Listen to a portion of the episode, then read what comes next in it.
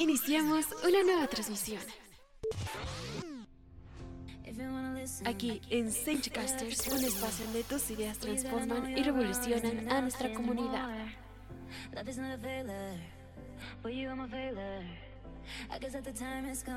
Todo lo que nos interesa y todo lo que nos gusta está aquí en Senchcasters.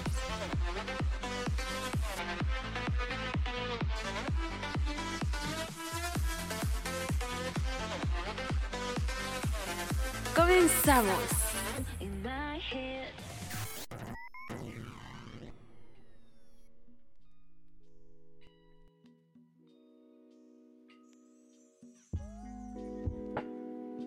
Bienvenidos todos a un podcast más de Healthy Teen Health. Somos el área saludable y nosotras somos Priscila Salazar y Fernanda Ulibarri. El tema de hoy es muy muy fuerte y sensible llamado trastornos alimenticios. No quiero comer, estoy demasiado gorda. Principalmente nos enfocaremos en anorexia y bulimia. Así que platicaremos de qué se tratan estos trastornos de la conducta alimentaria. Así es, Pris. Es importante que quede claro que el enfoque que le queremos dar no es moralista ni clínico porque no somos psicólogos ni psiquiatras. Simplemente les daremos a conocer de qué trata este tema tan importante. Hay que recordar que no necesitamos dejar de comer para encajar en un prototipo. Exacto, Fer. Lo que necesitamos es amar nuestro propio cuerpo. Y se preguntarán qué conocemos sobre él. Los trastornos de la conducta alimenticia se producen por estereotipos de las diversas redes sociales, como lo son Facebook, Instagram y Twitter, para tener ese famoso core power en las que nos muestran en las revistas, series de televisión con las tallas exageradas 90, 60 y 90. Por ello es que los adolescentes realizan dietas estrictas para tener el peso ideal. Además se llegan a producir por su físico, tallo peso, problemas psicológicos, incluidos historia de abuso físico, sexual y relaciones familiares. Por ello es que los problemas alimenticios tratan de una amplia variedad de irregularidades en la conducta alimenticia y se presentan comúnmente en una cultura obsesionada con la comida chatarra, con las dietas, con su propia imagen. Estos casos se presentan con mayor frecuencia en los adolescentes, porque ellos buscan formas para cumplir con los estándares corporales de belleza y de delgadez que bien mencionabas, los cuales pueden ser muy estresantes y perjudiciales para el bienestar general de un adolescente, ya que pueden ocasionar problemas serios de salud poniendo en riesgo su vida. Pero se preguntarán qué es o qué son. Bueno, pues los trastornos de la alimentación son conocidos como trastornos de la conducta alimentaria y consisten en graves alteraciones de las conductas relacionadas con la alimentación y sobre todo el control de peso y están asociados con una gran variedad de consecuencias psicológicas, físicas y sociales adversas. Los trastornos alimenticios a menudo se desarrollan durante la adolescencia o en la adultez temprana. Además, existen varios tipos, ¿o no, Fer? Así es, Pris, dos de los más importantes. Los trastornos de la conducta alimentaria, o mejor conocidos como TCA, son enfermedades psiquiátricas complejas, multicausadas que afectan principalmente a adolescentes y mujeres jóvenes. El diagnóstico más frecuente durante la adolescencia es el TCA, seguido por la bulimia, el cual es un trastorno tanto físico como mental que se ha convertido en los últimos años asociado casi siempre con los jóvenes ya que la presión social, los problemas de autoestima y otros factores pueden desencadenar la bulimia en adolescentes, así también como la anorexia, que es un problema grave con un curso crónico que requiere para ello un tratamiento y seguimiento especializado.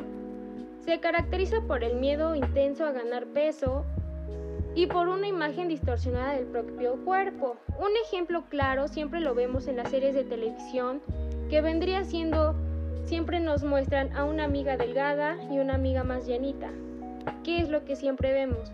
La amiga con más peso siempre quiere ser como la amiga delgada y se somete a dietas estrictas, va mucho tiempo al gym y hasta en graves casos por tanto ejercicio puede ocasionar un problema grave de salud hasta la muerte, ¿no es así, Pris? Claro, Fer, la verdad es que todo esto que comentas no solamente se ve eh, en las televisión, en las series, sino que también lo estamos viviendo en la realidad.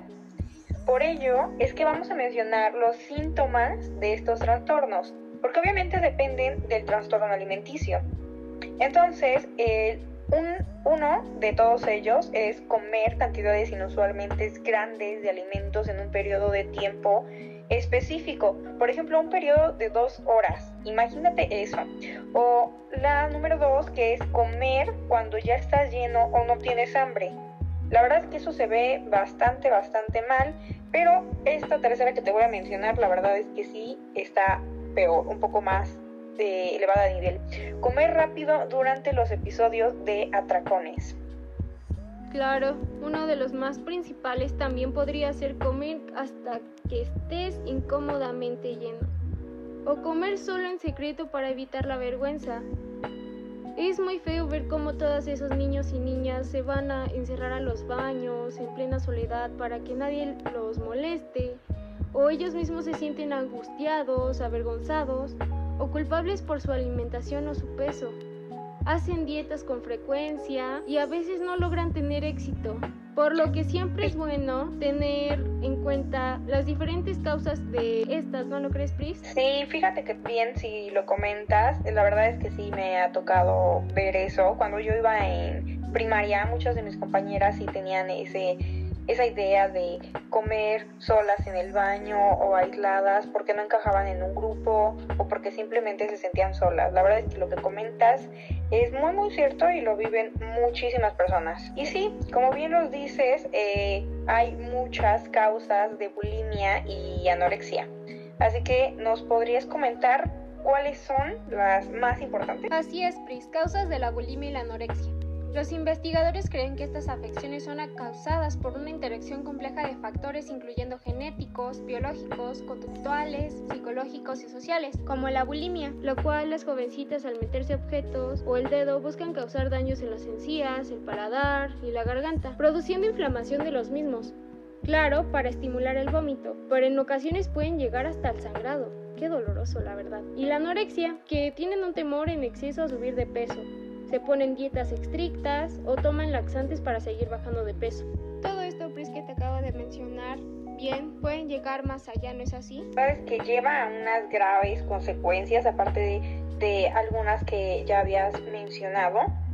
Y pues la verdad es que sí, la bulimia tiene unas consecuencias médicas que incluyen la ruptura gástrica potencial durante los periodos de atracón, además inflamación y posible ruptura del esófago debido al vómito tan fuerte y frecuente que se provocan, como bien comentabas, movimientos intestinales irregulares y constipación crónica como resultado de abuso de laxantes.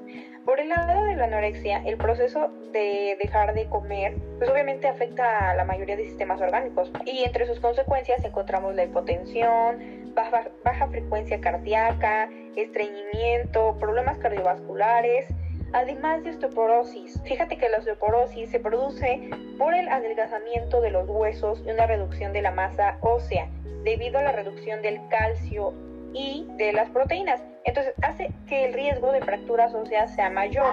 Esto fíjate que lo podemos encontrar en una película de Netflix que se llama Hasta el Hueso, que la protagoniza Lily Collins. La verdad es que los adolescentes no me dejarán mentir, que es una muy buena película porque se enfoca prácticamente en esto de la osteoporosis.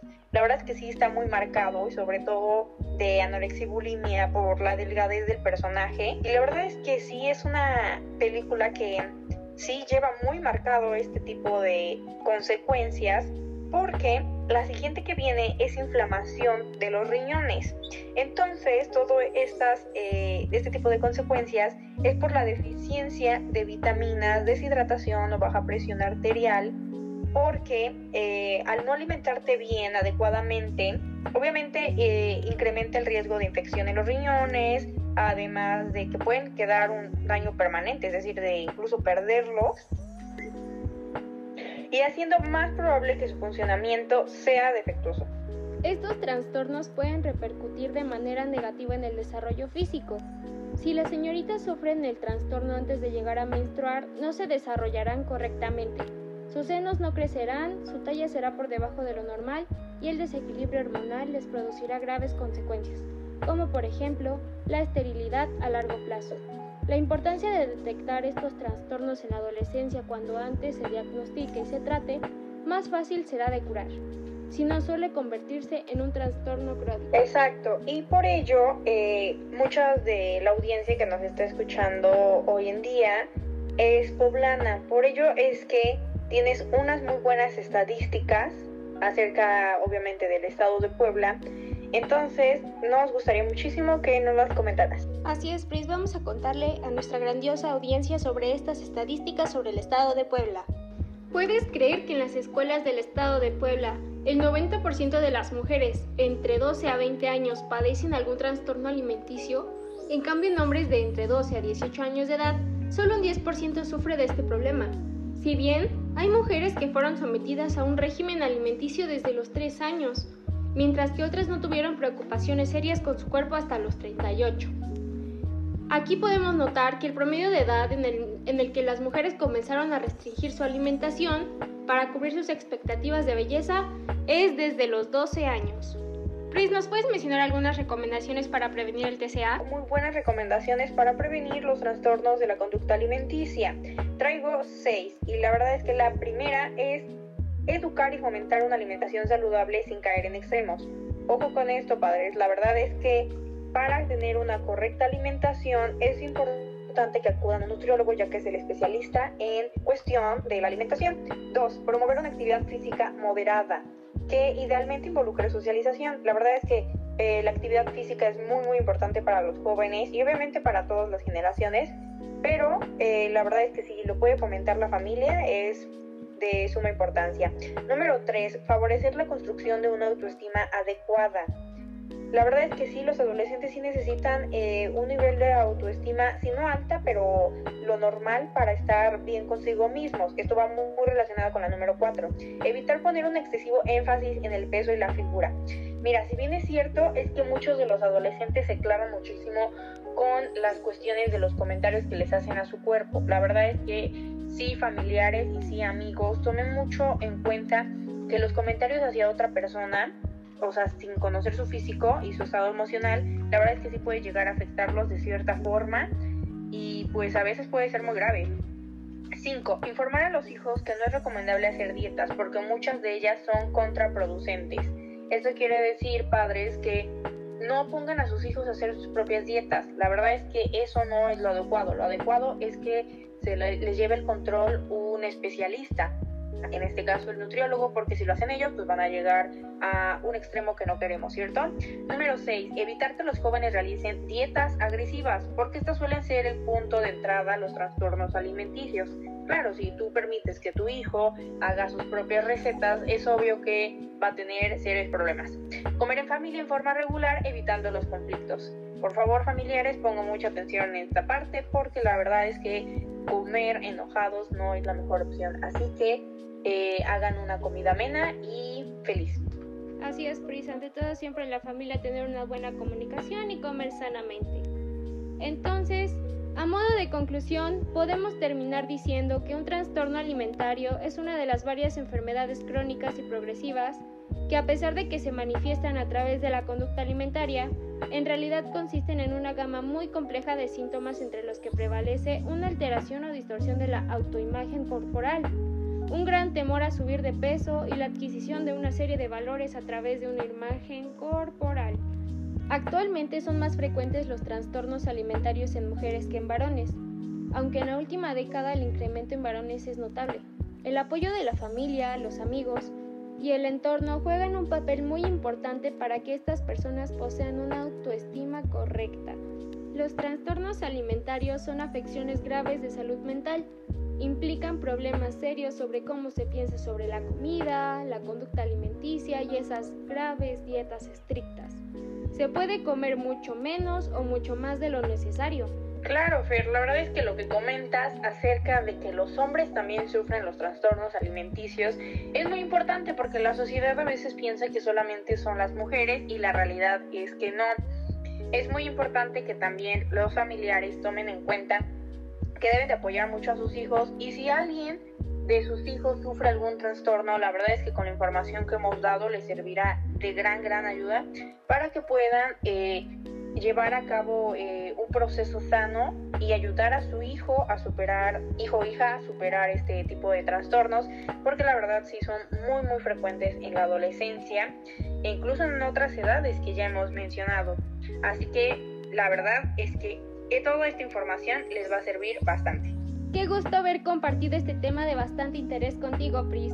Claro, Fer, la verdad es que la, la plática la hicimos muy amena y toda, como lo dije, toda esta información les va a servir bastante a todos y cada uno de los jóvenes que nos están escuchando allá afuera, porque eh, es muy importante para ellos saber acerca de todo esto, porque a veces es un tema que no, no tiene tanta importancia o relevancia cuando sí la debería de tener. Así es, Pris, por eso es importante no dejar de mencionar para todas esas familias que tienen algún hijo o familiar que tenga alguno de estos trastornos que se tiene que enseñar desde pequeños la importancia de seguir unos hábitos saludables, como establecer horarios de comidas regulares, repartir la comida en 4 o 5 tomas al día y evitarse saltar las comidas o dijeran por ahí nada más picotear entre algunas horas. Al igual que comer en familia siempre que sea posible, en un entorno apacible que facilite la conversación y buena armonía y buena convivencia. La dieta siempre debe de ser sana y equilibrada, hay que ofrecer verduras y frutas de forma variada, fomentar la autoestima de sus hijos, papás, porque hay que entenderlos y saber que están en un problema muy grave para que sus hijos descubran sus habilidades y capacidades, limitaciones y ellos mismos acepten y sean mental y como ellos son. También se tiene que reforzar su autoestima y animarlos siempre a que tengan sus propias opiniones no está de más también conversar sobre esos mensajes, razonar las verdades y los mitos y enseñarle a valorar la salud encima de todo. Además de animar a practicar ejercicio físico, un deporte que les guste a ellos, facilitar sus relaciones sociales, que se haga con sus amigos y se distraiga un poco. Pero siempre y cuando siempre hay una buena comunicación dentro del entorno familiar, ayuda a que todos sus hijos papás se sientan siempre seguros. Es importante adoptar y mantener unos hábitos saludables no solo relativo a la alimentación, sino también con otros aspectos como la constancia en la práctica de actividad física y el número de horas de sueño. Todo esto para ayudar a llevar una vida saludable. Hay una escritora llamada Louise Hay que es considerada una de las figuras más representativas del movimiento del pensamiento y una precursora de los libros de autoayuda con lo cual tiene una frase que va muy bien con el tema que desarrollamos el día de hoy, que dice así, te has criticado a ti mismo por mucho tiempo, trata de aceptarte totalmente y observa lo que sucede. ¿Qué quiere decir esto? Hay que amarnos tal y como somos. La vida con un trastorno de la alimentación es solo una media vida, pero la recuperación es posible y al final del camino aprendes, creces y encuentras que hay mucho más por vivir. Qué gusto haber compartido este tema de bastante interés contigo, Pris. Claro, Fer, la verdad es que la, la, plática la hicimos muy amena y toda, como lo dije, toda esta información les va a servir bastante a todos y cada uno de los jóvenes que nos están escuchando allá afuera, porque eh, es muy importante para ellos saber acerca de todo esto, porque a veces es un tema que no, no tiene tanta importancia o relevancia cuando sí la debería de tener. Así es, Pris, importante para los adolescentes de hoy en día que desconocen el tema. Nos vemos en el siguiente episodio. Recuerden escucharnos por la plataforma de Anchor y Spotify. Hasta, la próxima.